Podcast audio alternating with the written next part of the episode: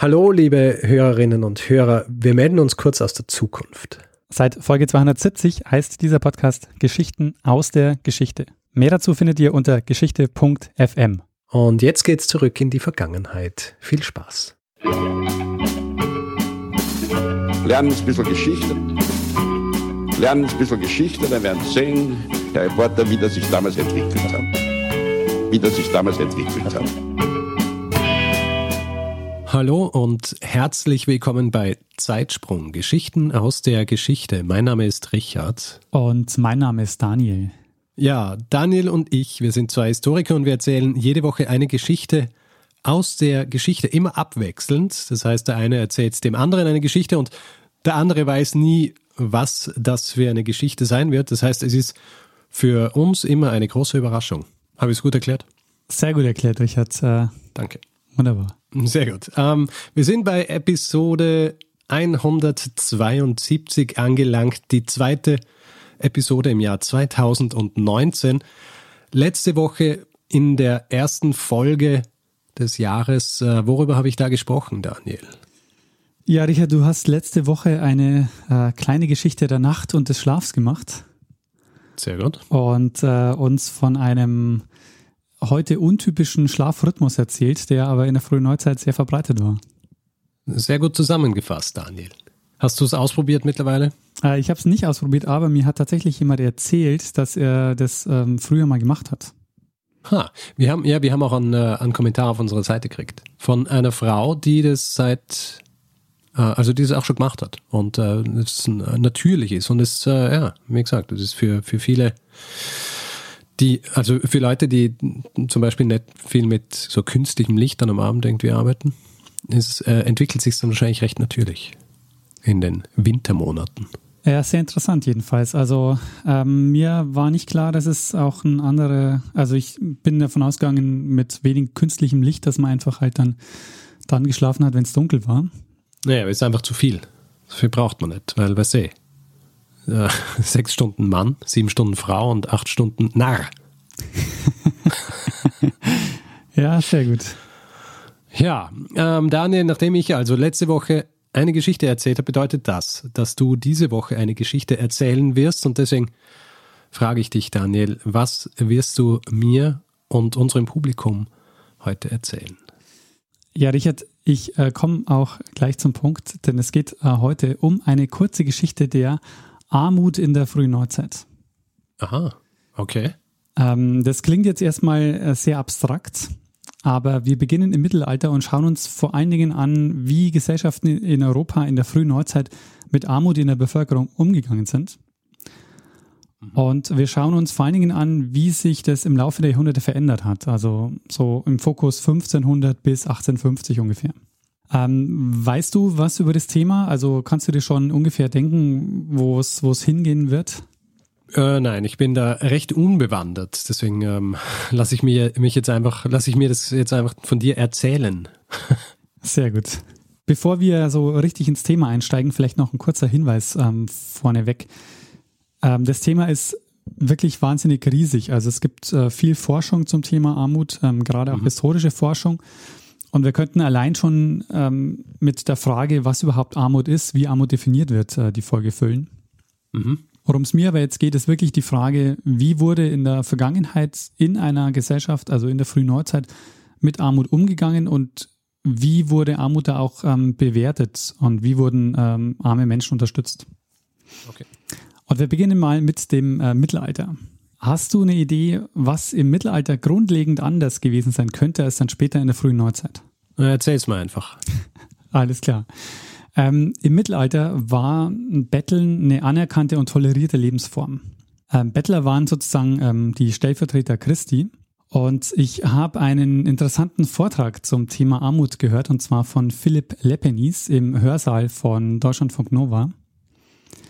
Ich werde es auch verlinken. Ähm, und in dem Vortrag fasst er die Besonderheit von Armut im Mittelalter sehr anschaulich zusammen. Und äh, deshalb hören wir uns das mal äh, kurz an. Die Besonderheit des Christentums ist, dass es sich dabei um eine Religion der Armut handelt. Und auch der große Erfolg und die Expansion des Christentums im mediterranen Raum ist ja dem geschuldet, dass es eine Lehre war, die die Armen ansprach. Etwas, was es in dieser Form vorher so nicht gab.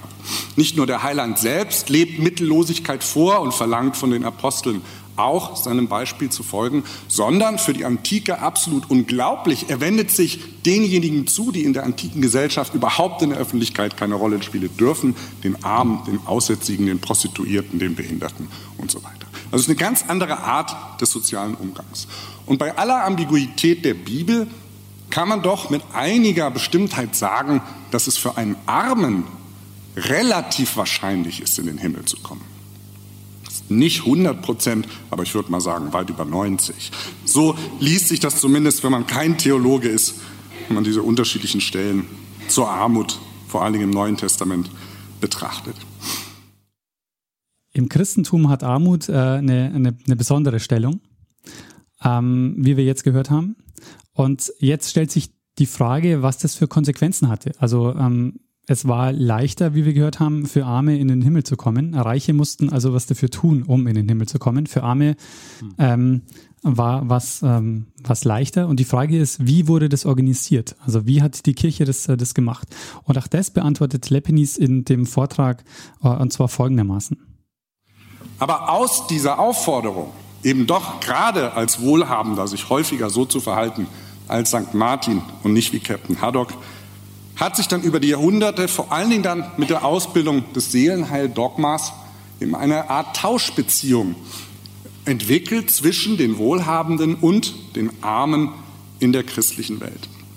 Der Gestalt, dass man im Rahmen dieses Seelenheil-Dogmas davon ausging, dass der Reiche den Armen zum Beispiel Essen oder Kleidung oder irgendwas anderes abgeben oder geben könnte, der Arme dann im Namen des Reichen ein Stoßgebet zum Himmel richtet und dafür über den Zeitverlauf, wenn man das häufig macht, dafür sorgt, dass der Reiche in den Himmel kommt. Eine Win-Win-Beziehung. Der Reiche gibt etwas ab, der Arme kriegt etwas, betet dafür und der Reiche glaubt, er kann in den Himmel kommen. Wichtig dabei ist die Abgabe von den Reichen an die Armen war freiwillig, es war nirgends festgelegt, wie viel das sein sollte. Es war der soziale Druck da zu geben, aber wie viel das war, war nicht festgelegt. Und es waren im modernen Sinne keine staatlichen Institutionen, die das gemacht haben, sondern eben die Kirche. Das heißt also, die Armen haben in der christlichen Lehre eine besondere Bedeutung, weil sie mit ihrem Leiden in der Gegenwart nur auf die Erlösung quasi warten mussten. Und die Reichen hingegen, die mussten sich das erst erarbeiten. Und es, ja, es gibt, gibt ja den, den Spruch, oder? Den sag wolltest mal, du jetzt gerade sagen. Den wollte ich gerade sagen, aber sag ihn mal. ähm, eher geht ein Kamel durch ein Nadelöhr, als dass ein Reicher in den Himmel kommt. Sehr gut, genau richtig. ähm, also es ist nicht ausgeschlossen, dass äh, der Reiche in den Himmel kommt, aber er muss eben was dafür tun. Ähm, ja, ich meine, wenn man das jetzt so, ich weiß nicht, was für Nadelöhre zu, zu dieser Zeit gehabt haben, aber äh, für mich persönlich wird das bedeuten, es ist ausgeschlossen, weil welches Kamel, außer es ist ein sehr kleines Kamel, äh, kommt durch ein Nadelöhr. Oder halt ein riesiges Nadelöhr. Oder ein riesiges Nadelöhr, ja. Man weiß es nicht. Also theologisch nennt sich das die eskatologische Umkehr. Das heißt, man wird vertröstet äh, in der Gegenwart äh, auf ein besseres Leben im Jenseits. Was jetzt auch bei, bei Philipp Lepenis in dem Vortrag schon angedeutet wird, hat es auch noch eine Auswirkung ähm, auf, die, auf die Organisation. Also er hat ja schon vom, äh, vom Seelenheil, äh, vom Seelenheil-Dogma gesprochen. Für das, äh, für das christliche Mittelalter war die Unterstützung von Armen ähm, zentral. Und das merkt man auch daran, dass es von Anfang an institutionalisierte Hilfe gibt, ähm, wo Güter und Geld gesammelt wurden. Das läuft unter dem Begriff Diakonie. Also Diakonie bezeichnet die fürsorgende Unterstützung bedürftiger Gemeindemitglieder. Und äh, diese Art der Unterstützung, also die, die Diakonie, die lässt sich eben schon bei den frühesten christlichen Gemeinden nachweisen. Mhm. Aber es war eben nicht nur ein Geben, sondern die Armen haben ähm, sich dafür verpflichtet, eben für das Seelenheil der Gebenden zu beten. Und deshalb waren die Reichen angewiesen darauf, für das Seelenheil, dass die Armen für sie beten. Und du kannst dich vielleicht noch an Zeitsprung 95 erinnern, der Aufstieg des Jakob Fugger. Ja. Und die Fugger, die haben ja ein riesiges soziales Wohnbauprojekt in Augsburg errichtet, wo die ja. Jahresmiete bis heute nur ein rheinischer Gulden beträgt. Mhm. Also nur so ein symbolischer Betrag. Mhm. Ähm, und vor dem Hintergrund äh, zeigt sich jetzt eben, dass dieses Geld gar nicht entscheidend war, weil als Bewohner oder Bewohnerin hat, hat man sich verpflichtet oder ist man bis heute verpflichtet, für die Stifter und die Familie täglich ein Vaterunser, Ja. ein Ave Maria und das Glaubensbekenntnis zu beten. Ha. Ja, es ergibt jetzt natürlich noch mehr Sinn. Richtig, genau. Man betet für das, Seil, äh, für das Seelenheil der Stifter. Es, das ist also diese, was nach außen hin wie so ein altruistischer Akt wirkt, ist in Wirklichkeit eine groß angelegte Versicherung, dass man auch wirklich ins, äh, ins Himmelreich kommt. Richtig, genau. Ähm, weil eben da jetzt, keine Ahnung, mehrere hundert ähm, Bewohner täglich Ja. für das Seelenheil ähm, der Fuggers beten. Ja, du hast, du hast dir eine eigene Betfabrik gebaut. Richtig, ist tatsächlich so, ja. Ha. Ähm, und ich weiß nicht, ob du dich erinnern kannst an, wir haben uns ja kennengelernt in einem ähm, Geschichtsseminar, wo es, ähm, das war ein Praxisseminar, wo wir dann auch ins Archiv gegangen sind. Nach War das da, wo wir uns kennengelernt haben? Das war das, äh, das war das Seminar, ja. Ha. Die, äh, die Korrentschrift war das, gell? Genau. Und da sind wir dann ins, ins Archiv nach Pechtoldsdorf gefahren. Mhm. Und also ich habe mir vor allen Dingen Testamentsakten angeschaut. Mhm. Und in diesen Akten ging es immer darum, ähm, dass Leute verpflichtet wurden, ähm, für das Seelenheil zu beten. Aha. Und das kommt eben genau, genau daher. Du kannst dich nicht erinnern, weil du hast, äh, Ich habe es nicht lesen können. ich habe es mal von dir übersetzen lassen, äh, transkribieren lassen müssen, weil ich es nicht lesen habe können. Ich, hab, äh, ich kann mich äh, noch vage erinnern dran, dass ich, ich irgendeine Gerichtsakte gehabt von einer Frau, glaube ich, die, die verurteilt worden ist wegen, äh, ich glaube, was, was für uns jetzt irgendwie als Lappalie wirken wird, aber ähm, die, an die genauen Dinge äh, kann ich mir auch nicht erinnern, aber ich weiß halt nur, dass ich dann dort gesessen bin und mir gedacht habe, äh, wie soll ich diesen Kurs wie soll ich dieses Seminar jemals abschließen? Ich kann es nicht lesen. Aber du hast mir ausgeholfen zum Glück und deswegen sind wir wahrscheinlich jetzt auch noch so gut befreundet. interessant. Ich kann mich nicht mehr daran erinnern, dass ich, äh, Du kannst dich nicht daran erinnern, dass, dass ich zu dir gekommen bin und gesagt habe, bitte Daniel, kannst du mir das übersetzen? nee, Weil ich tatsächlich. kann es nicht lesen. Nee. Ja, ja, ja, ja, doch. Du hast, äh, du hast dafür gesorgt, dass ich da ähm, nicht kläglichst versage. Sehr schön. Äh, Das, äh, das freut mich, Richard. Und äh, schön, dass es jetzt in einem Zeitsprung auch äh, für unser Publikum festgehalten wird. Richtig, also falls irgendjemand Quellen hat in Korinth, bitte nicht zu mir kommen, sondern zum Daniel. Das ist vielleicht was auch für, für Hinweisgeber und Geberinnen eine, eine wichtige Information. Ähm, so, also das ist jetzt der Punkt im, im Mittelalter. Also die, die Bedeutung von Armut oder die Bedeutung auch eben im Umgang von, von Armut mit der Gesellschaft im Mittelalter. Aber das beginnt sich jetzt im 14. Jahrhundert ungefähr zu ändern. Äh, die Städte fangen nämlich an, zwischen echten bzw. bedürftigen Bettlern und nicht bedürftigen Bettlern zu unterscheiden. Mhm. Äh, weil die ihnen als oder weil sie eben zunehmend als Bedrohung wahrgenommen wurden. Ähm, diese Unterscheidungen sozusagen, die, da gibt es dann unterschiedliche Formen, auch unterschiedliche Namen für diese Unterscheidungen, aber es gibt dann eben so, ähm, so, Bettel, ähm, so Bettlerordnungen, die dann eben in den Städten erlassen werden. Und da geht es eben ganz stark darum zu unterscheiden, wer darf jetzt betteln und wer darf nicht betteln, wer darf oder wer, wer macht es zu Recht und wer macht es zu Unrecht. Und äh, spätestens mit der frühen Neuzeit funktioniert dann dieses Seelenheil-Dogma nicht mehr so gut, was auch stark mit der Reformation zu tun hat. Ähm, es gibt nämlich Reformatoren, wie zum Beispiel den Calvin, die messen auch dem Reichtum einen besonderen Wert zu.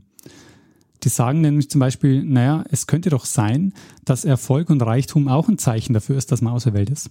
Jedenfalls ist es so, dass zu dem Zeitpunkt dann Armut den positiven Nutzen für die Gesellschaft ähm, praktisch verliert. Und was das für Konsequenzen hatte in den nachfolgenden Jahrhunderten, äh, das schauen wir uns jetzt ein bisschen genauer an. Das sollte jetzt auch, ähm, das war jetzt sozusagen die Einleitung, äh, dass wir Aha. uns ein bisschen dahin bewegen, um, um zu verstehen oder um, um zu sehen, eben warum sich ähm, der Umgang mit Armut so ähm, radikal verändert in der frühen Neuzeit.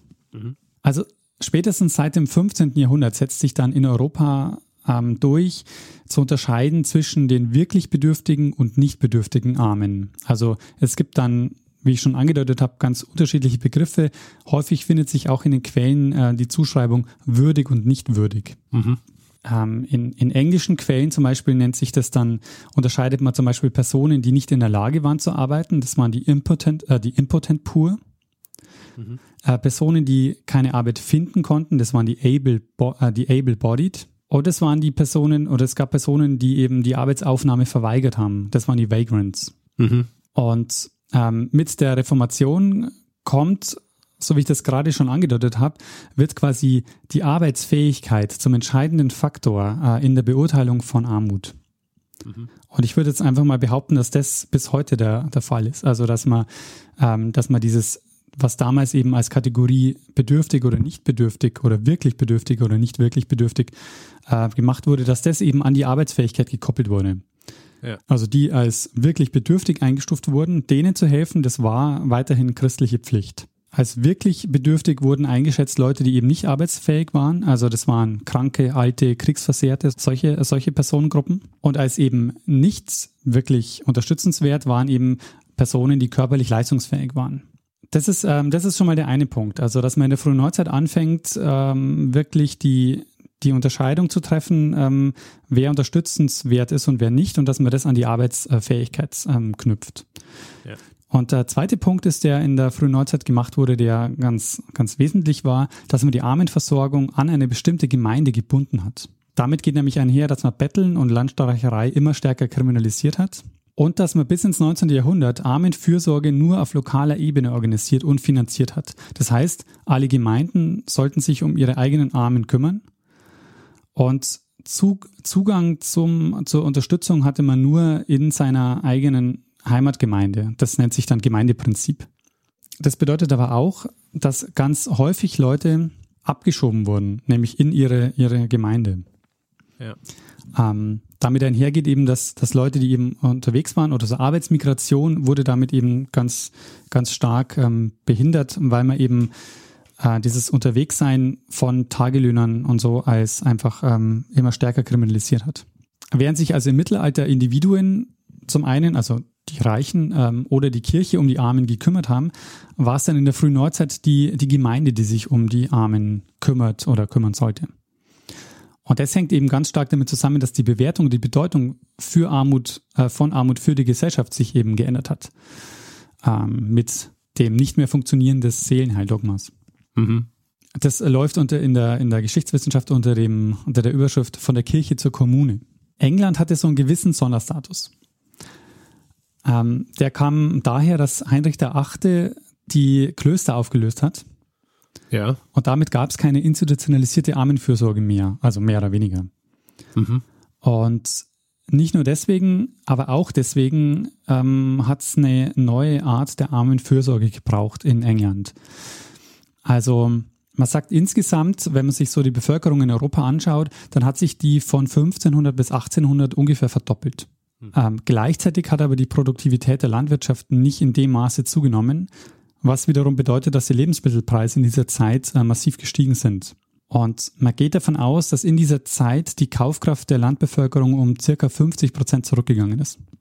Hm. Und was heißt es? Es gibt mehr Menschen, die haben weniger Kaufkraft. Das bedeutet, dass ganz viele ähm, oder was, was steigt, ähm, sind, ähm, ist Arbeitsmigration. Das heißt, Tagelöhner, Feldarbeiter, Erntehelfer, also Leute, die von Ort zu Ort zogen, ähm, mal in den Städten unterwegs waren, mal gebettelt haben, mal einen Job hatten, mal keinen hatten, die einfach unterwegs waren und, ähm, und darauf angewiesen waren, auch ähm, immer wieder Jobs zu finden.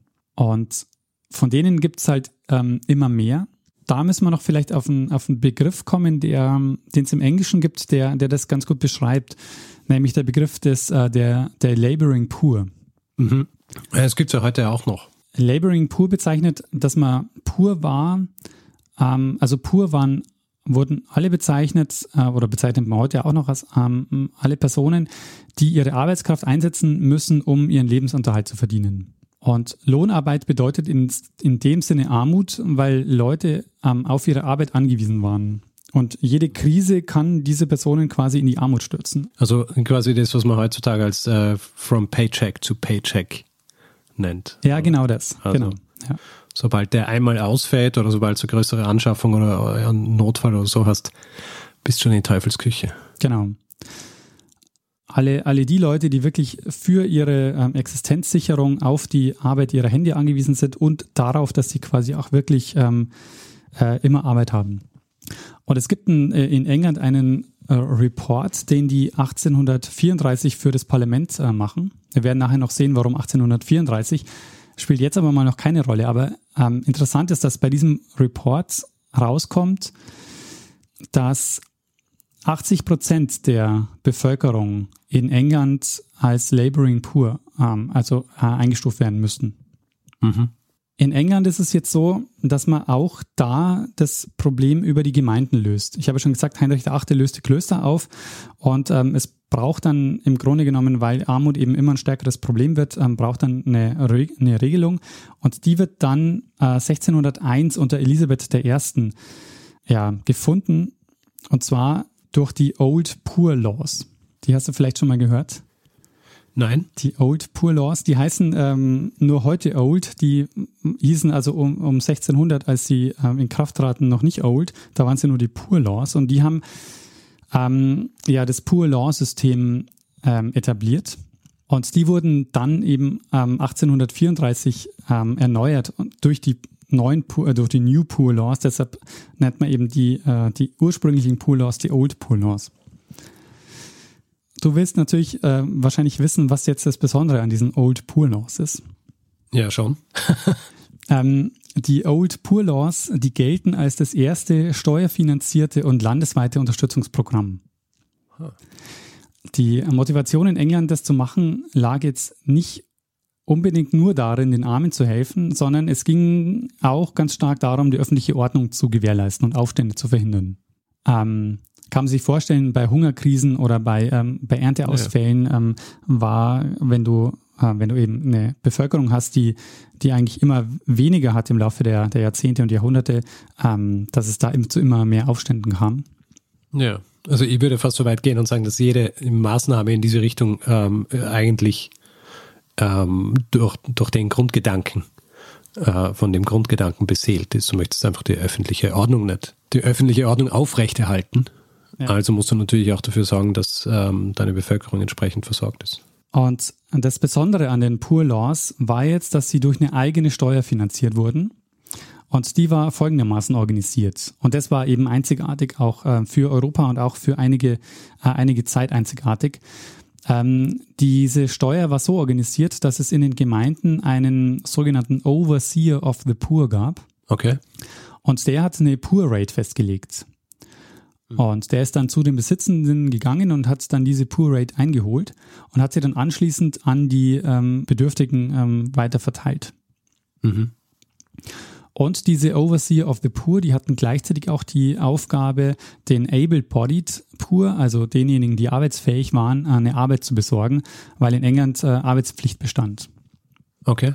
Und im Laufe der Zeit etabliert sich als, als häufige Form der Unterstützung dass ein Geldbetrag hergegeben wurde. Das nannte, das nannte sich dann Outdoor Relief. Ähm, der Overseer of the Poor, der hat also dann den, den Bedürftigen ähm, dieses Geld gegeben, den Outdoor Relief. Und das war dann in dem Moment, wo er diese, diesen Betrag hergegeben hat, war der ohne Gegenleistung gezahlt worden. Also der hat ihnen das Geld gegeben, weil sie eben als, ähm, als äh, unterstützenswert anerkannt wurden und damit haben sie eben das Geld bekommen und mussten da keine Gegenleistung mehr leisten. Äh, das haben die deshalb gemacht, weil das für den Overseer of the Poor, der das ehrenamtlich für die Gemeinde gemacht hat, am einfachsten zu organisieren war. Mhm. Eben die Steuer festzulegen, das Geld einzutreiben und dann eben das Geld wieder weiter zu, zu reichen. Ähm, das war auch deshalb ähm, am einfachsten zu organisieren, weil vor allen Dingen so ab dem 17. Jahrhundert die Zahl der Personen immer stärker zunahm, die trotz Arbeit verarmt sind und eben nicht mehr von dem Betrag leben konnten, den sie erwirtschaftet haben. Mhm. Was jetzt auch schon einsetzt in England ist, dass es eine große Kritik auch gibt an dieser Praxis der Outdoor Reliefs. Vor allem stand in der Kritik der Punkt, dass die Zahlungen ohne, Gegen, ohne konkrete Gegenleistung gemacht wurden. Man hat äh, gefordert, dass diese Personen in ein Arbeitshaus ziehen sollten. Ah. Und ähm, 1723 wurden dann die Poor Laws dahingehend geändert, dass die Gemeinden Arbeitshäuser errichten und äh, einen sogenannten Workhouse-Test durchführen äh, sollten. Mhm. Und wer eine Zahlung erhielt, der musste dann eben in so ein Arbeitshaus ziehen. Ah. Es war allerdings so, dass viele Gemeinden das nicht wirklich umgesetzt haben, weil der Aufwand viel zu groß war. Die sind lieber bei den Outdoor Reliefs geblieben. Mhm. Ähm, wenn man das mal so zusammenfasst, was es so im 16. und 17. Jahrhundert für Maßnahmen gab, die, die in England getroffen wurden, waren, dass man zum einen direkte Auszahlungen hatte, das waren eben die Auto-Reliefs, dass man eine Einweisung, dass es die Einweisung in ein Arbeitshaus gab, das waren dann die Indoor-Reliefs, mhm. ähm, und dass es die Einweisung gab äh, in äh, Besserungsanstalten. Weil natürlich ähm, in dieser Zeit auch dieses äh, Landstreichertum und dieses Betteln immer stärker äh, kriminalisiert wurden äh, und, mhm. ähm, und eben man dann ja abgeschoben wurde in seine Heimatgemeinde. Und eben diese drei Maßnahmen ähm, prägen also jetzt so das 16. und 17. Jahrhundert. Aber jetzt kommen wir mal zu den, ähm, zu den Arbeitshäusern. Ein Gegner der Outdoor Reliefs war Jeremy Bentham. Und ich weiß nicht, ob wir über Jeremy Bentham schon mal gesprochen haben. Äh, nein. Der war, glaube ich nicht. Ähm, Bentham war ein bekannter Utilitarist, äh, Philosoph und Jurist. Mhm. Und von ihm stammt die Idee des Panoptikums. Also das ist diese Idee von einem Gefängnis, bei dem der Wärter jederzeit in alle Zellen schauen ähm, kann. Ah, das ist, äh, äh, aber dann haben wir schon geredet über ihn, oder? Ist es nicht in deiner äh, Foucault-Folge vorgekommen? Ich habe eine Foucault-Folge gemacht. Hast du eine Foucault-Folge gemacht? Also ich habe sicher mal über Foucault gesprochen, aber Du hast ja die, äh, du hast ja die, die Gefängnis-Foucault-Folge gemacht. Oder bilde ich mir das jetzt ein? Es kann gut sein, aber ich kann mich gerade nicht erinnern. du, hast, du hast doch so ein Bestrafungs- ähm, oder war es ein Teil von der Folge, wo du über Foucault gesprochen hast und über ja, na, du hast doch eine Foucault-Folge gemacht. Ja, wahrscheinlich war es ein Teil der Folge, aber ich kann mich gerade nicht erinnern. okay, jetzt ist der Punkt gekommen, wo wir, selbst die Person, die die Folge gemacht hat, kann sich nicht mehr an die Folge erinnern. Scheiße. Ja, du, du hast es gemacht. Kann es sein, dass es, äh, dass es einleitend war zur kurzen Geschichte der Guillotine? Ach ja, natürlich, es war die Guillotine-Folge, ja. Ja. Ah, okay. Das war's, ja, richtig, genau. Zum Glück nicht äh, verrückt geworden hier. ja, aber das ist doch nochmal ein schöner Verweis. Also die, äh, we weißt du die Folgennummer? Ah ja, Moment. Äh, Guillotine-Folge ist äh, Zeitsprung 107. Sehr gut. Also die Idee des Panoptikums ist die, dass, äh, dass es ein Gefängnis gibt, äh, bei dem der Wärter jederzeit in alle Zellen schauen kann, selbst aber von den Inhaftierten nicht gesehen wird und die auch nicht wussten, wann und wie lange sie beobachtet werden. Mhm. Und das ist ein ähm, super wichtiges Konzept, wenn man sich ähm, die Geschichte der Überwachung anschaut. Und Bentham, der hat sich jetzt auch zum Thema Armut geäußert. Und der hat einen Aufsatz äh, geschrieben mit dem Titel Pauper Management. Und wen wundert's, ja, er fordert darin die Einweisung in Arbeitshäusern. Und die mhm. Arbeitshäuser, die sollen aussehen wie Gefängnisse. Mhm. Er nennt sie allerdings nicht Gefängnisse, sondern Industry Houses. Mhm. Und die sollen von einer privaten Firma gemanagt werden, nämlich der National Charity Company. Aha. Und davon wollte er 250 über ganz England ähm, verteilt bauen lassen. Und alle Gelder, die bislang in das Outdoor Relief gezahlt wurden, die sollten da reinfließen. Mhm. Und es sollte auch Aufgabe der National Charity Company sein, sich auf die Suche nach Armen zu begeben äh, und die dann in die Industry Houses zu bringen. Und Bentham selber, der wäre dann auch gern Manager gewesen dieser Charity Company und hat sich dafür auch schon einen eigenen Titel ausgedacht, nämlich den Super Regulus of the Poor. Also der Vizekönig der Armen. Okay. Ja. Ähm, Dazu ist es aber nicht gekommen. Allerdings ähm, hat sich hat sich dann schon auch zunehmend verbreitet, dass man in England ähm, diese Arbeitshäuser ähm, gebaut und umgesetzt hat. Allerdings gibt es jetzt noch eine weitere Entwicklung in England, die äh, sehr spannend ist, nämlich ähm, Ende des 18. Jahrhunderts, also um 1795, treffen sich in Speenham Land Großgrundbesitzer und die verständigen sich auf einen Mindestlohn für Landarbeiter. Mhm. Weil sich, wie ich das auch schon angedeutet habe, für die Landarbeiter ähm, ist die Situation immer schlechter. Die äh, verdienen immer weniger, sodass sie sich selbst mit ihrem Lohn ähm, nicht mehr über Wasser halten können. Ja. Und daraus entsteht jetzt das sogenannte Speenham Land System. Den verarmten Landarbeitern wurde Geld aus Mitteln der Armenfürsorge gezahlt. Ähm, Im Grunde genommen hat, waren das halt klassische Aufstocker. Man hat ihr Einkommen so aufgestockt, ähm, mit diesen Mitteln aus der Armenversorge. Aber die Frage ist jetzt, auf welcher Grundlage und wie hoch wurde aufgestockt. Und das ist jetzt ähm, komplett neu ähm, in dieser Geschichte, nämlich es wurde eine Tabelle erstellt, aus der anhand des aktuellen Brotpreises äh, und der Familiengröße ein Bedarf ermittelt werden konnte.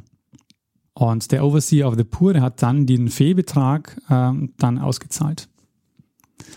Und dieses Tabellensystem, das verbreitet sich dann als Spinham-Land-System äh, in ganz England.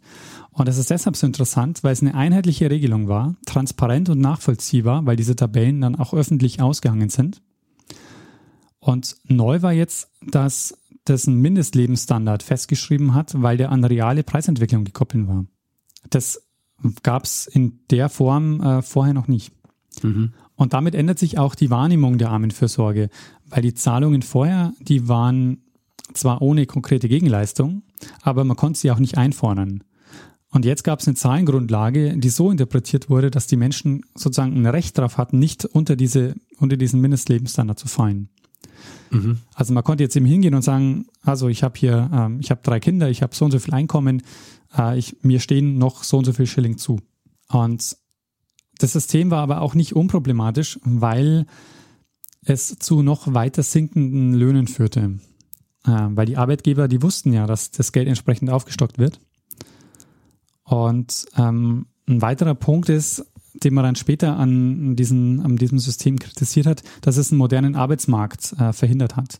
Weil es eben weiterhin, die Menschen waren eben weiterhin an ihre Heimatgemeinde gebunden und konnten eben nicht woanders hin.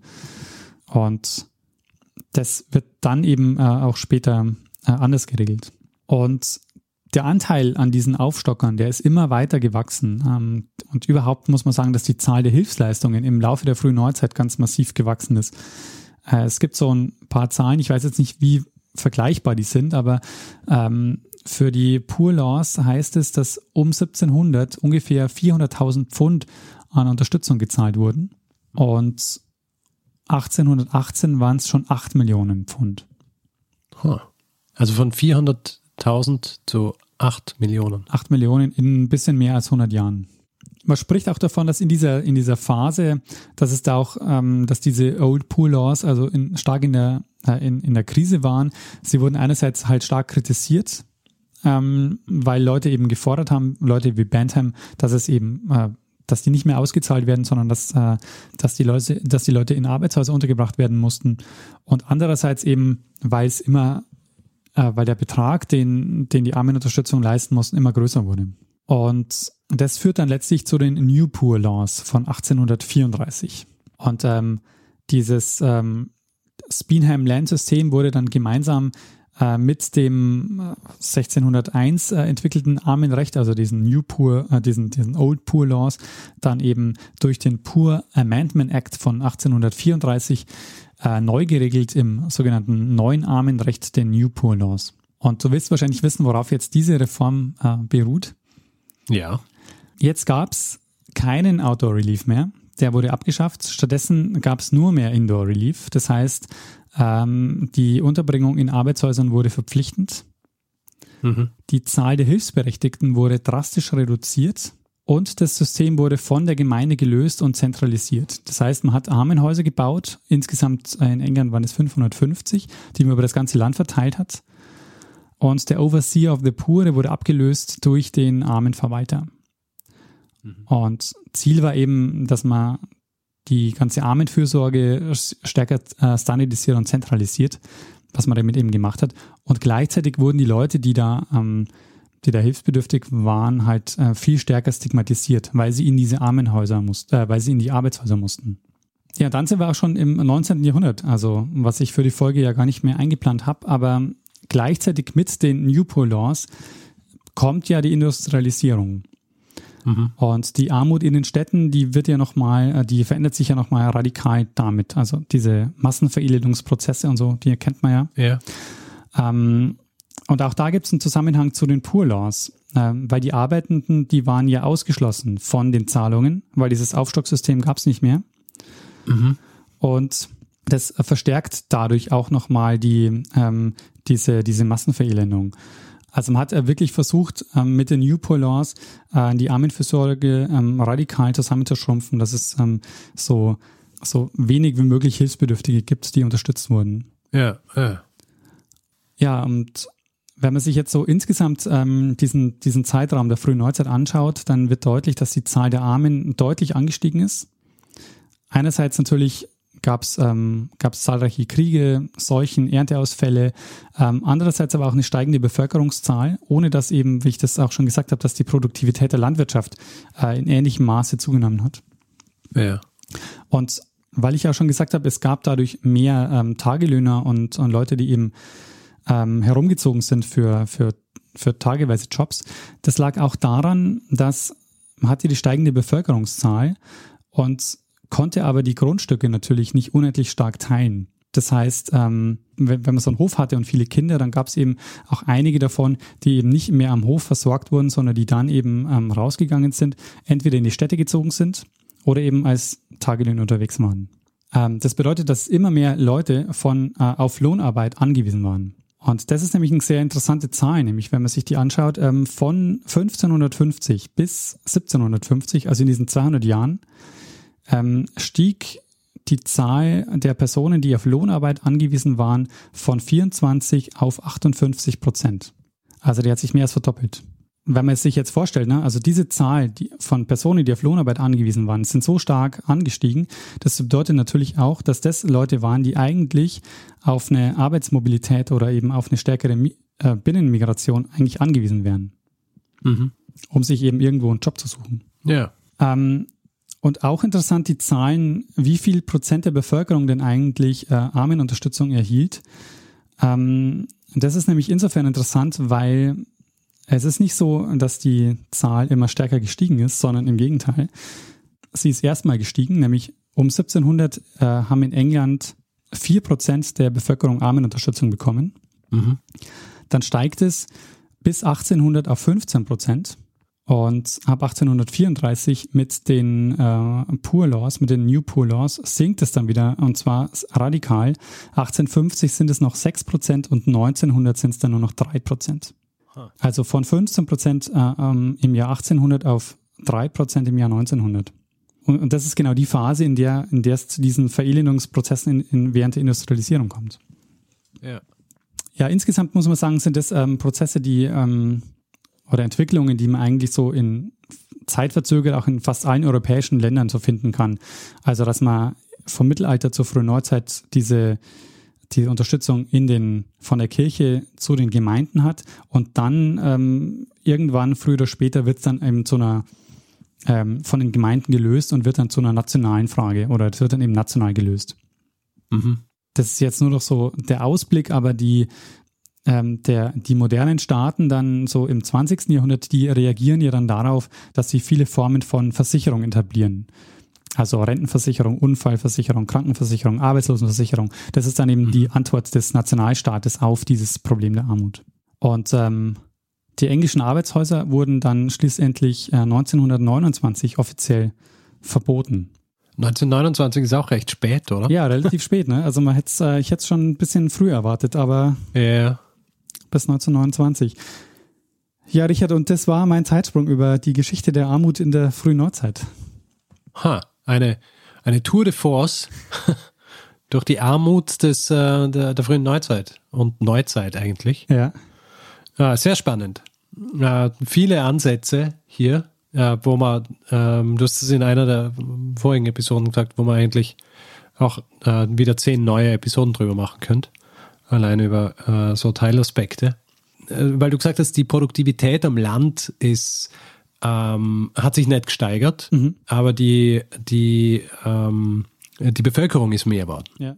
Ja, also das Bevölkerungswachstum gehabt, obwohl sich die Produktivität nicht gesteigert. Und das hat mich erinnert an die Episode, die ich gemacht habe über, ähm, über die Kartoffel. Ja. Und, und, bei der Kartoffel ist es darum gegangen, und so habe ich auch äh, argumentiert in dieser, in dieser Episode, dass die, die Kartoffel eigentlich dafür gesorgt hat, dass mit weniger Arbeitsaufwand mehr Kalorien erzeugt werden können, was dann schlussendlich auch bedeutet hat, dass, die, dass das für Bevölkerungswachstum gesorgt hat. Ja. Ja, weil du dann mehr Leute ernähren hast können äh, mit weniger Aufwand. Und das war ja eigentlich, äh, das war eigentlich so im 17. Jahrhundert. Äh, Im 17., 18. Jahrhundert, ja. diese Entwicklung. äh, was sich ja eigentlich mit der Zeit überschneidet, die, die du jetzt besprochen hast. Ähm, da frage ich mich, wo ist hier ähm, irgendwo ist, dann wahrscheinlich mein Ansatz zu monokausal äh, gewesen, wie, wie ich ihn erklärt habe. Oder es sind dann wahrscheinlich auch mehrere Aspekte, die irgendwie zu tun haben mit dieser, mit der Tatsache, dass du einfach plötzlich äh, mehr Menschen hast, als du füttern kannst. Also ich glaube auch, dass das Problem daran liegt, dass man, wenn man mehrere Faktoren mit reinnimmt, dass das also sich dann jeweils nur immer in, in Teilaspekten erklären lässt. Also, weil ich habe ja in der Episode auch darüber gesprochen, dass es für Bevölkerungswachstum gesorgt hat, was dann einerseits die Städte ähm, gefüttert hat mit Leuten, die in die Städte gegangen sind und dann gleichzeitig eben auch die Industrialisierung äh, mehr oder weniger hervorgebracht hat, weil du so viele Leute gehabt hast, die in der Stadt waren und die auch diese Arbeit machen haben können, die ja. ähm, in der Stadt gemacht werden hat müssen. Das heißt, eigentlich stimmt es eh auch wieder zusammen. Ja? Passt eh auch wieder zusammen, nur äh, hat es wahrscheinlich dann irgendwann diesen Punkt gegeben, wo auch selbst die ähm, der höhere kalorische Wert, den du erarbeiten hast können, wenn du Kartoffeln angepflanzt hast, nicht mehr ausgereicht hat, um dieses massive Bevölkerungswachstum dann schlussendlich auch zu, äh, zu ernähren. Oder äh, die, das, die wachsende Bevölkerung zu ernähren. Ja, also ich, ich kann mir das gut vorstellen. Also, dass man, äh, weil ich, ich habe schon auch gelesen, dass die Produktivität äh, natürlich gestiegen ist in der frühen Neuzeit, aber eben nicht in dem Maße, wie die Bevölkerung gestiegen ist. Ja. Und ich meine, das ist ein grundsätzliches Problem, wie wir es ja auch in der Episode über Mao besprochen haben, in China generell im, im, äh, im, im 18. und im 19. Jahrhundert. Ja. Wo du ja auch ein Bevölkerungswachstum gehabt hast, ein massives und es hat einfach nicht mehr ausgereicht, weil es einfach nicht genug Möglichkeiten gegeben hat, Dinge überhaupt anzubauen, um all die Leute zu ernähren. Und dann tun ja wahrscheinlich dann noch ähm, so Dinge wie äh, Erntekrisen oder, ähm, oder, oder ja. Kriege. Und ich meine, frühe Neuzeit ist ja auch voll von, äh, von Kriegen. Das war ja auch ein Dauerzustand. Ja, ich meine, das ist ja auch ein Grund gewesen, warum die Kartoffel dann ja so beliebt worden ist, weil, weil während, äh, während dem 30-jährigen Krieg zum Beispiel ständig die marodierenden Heere durchgekommen sind und die Kornspeicher aufgegessen haben. Ja. Und wenn du Kartoffeln angepflanzt hast und dann hast die, hast du irgendwo anders lagern können und hast natürlich auch mehr, äh, mehr einlagern können, als du dein Korn einlagern hast können. Sehr gut. Ein, ähm, eine, eine sehr gute ähm, ein sehr gutes Thema. Wie, wie bist du drauf gekommen, eine Episode zu machen über ein Thema, das wahrscheinlich 20 Episoden füllen könnte? Warum hast du dir das angetan, Daniel? ähm, weil ich äh, diesen, diesen Vortrag äh, gehört habe von äh, dem Philipp Lepenis. Aha.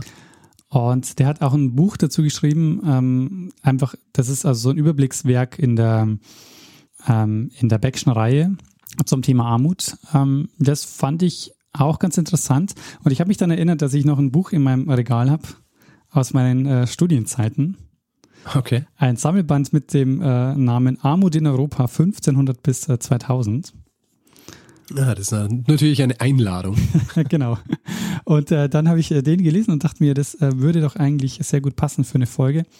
Vor allen Dingen, weil ich wirklich sehr fasziniert war von den Old Poor Laws und diesem Speenham-Land-System.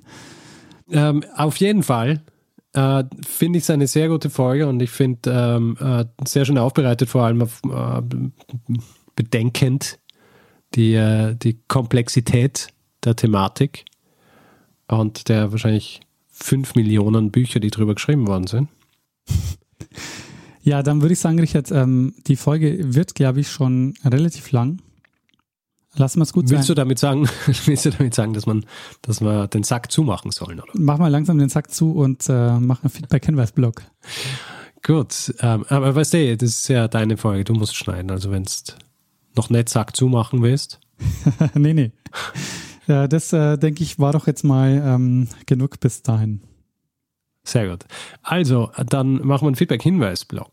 Wer Feedback geben will zu dieser Episode, oder zu anderen kann es entweder auf unserer Seite machen, zeitsprung.fm, oder per E-Mail feedback at zeitsprung.fm. Wer uns Hinweise schicken will übrigens, also äh, irgendein Thema hat, äh, das interessant wäre, ähm, entweder an Daniel oder an richard.zeitsprung.fm äh, schicken, nicht an die Feedback-Adresse, weil sonst sehen wir es beide und dann machen es vielleicht beide, bereiten es beide vor und dann ähm, kann es sein, dass ähm, ja, das wäre ungünstig und natürlich ist ja immer wichtig, dass der eine nie weiß, was der andere erzählen wird.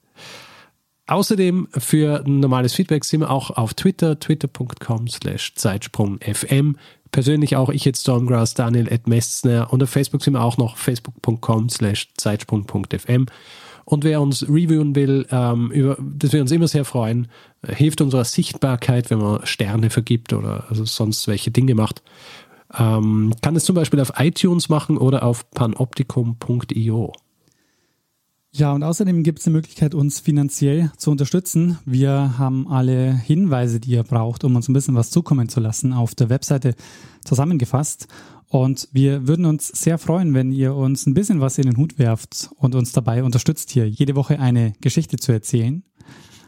Und wir bedanken uns in dieser Woche bei Stefan, Hendrik, Stefan, Markus, Mark, Kaius, Martin, Clemens, Thorsten, Dieter, Dirk, Michael, Caroline mit dem Hinweis zum Verprassen. Vielen Dank.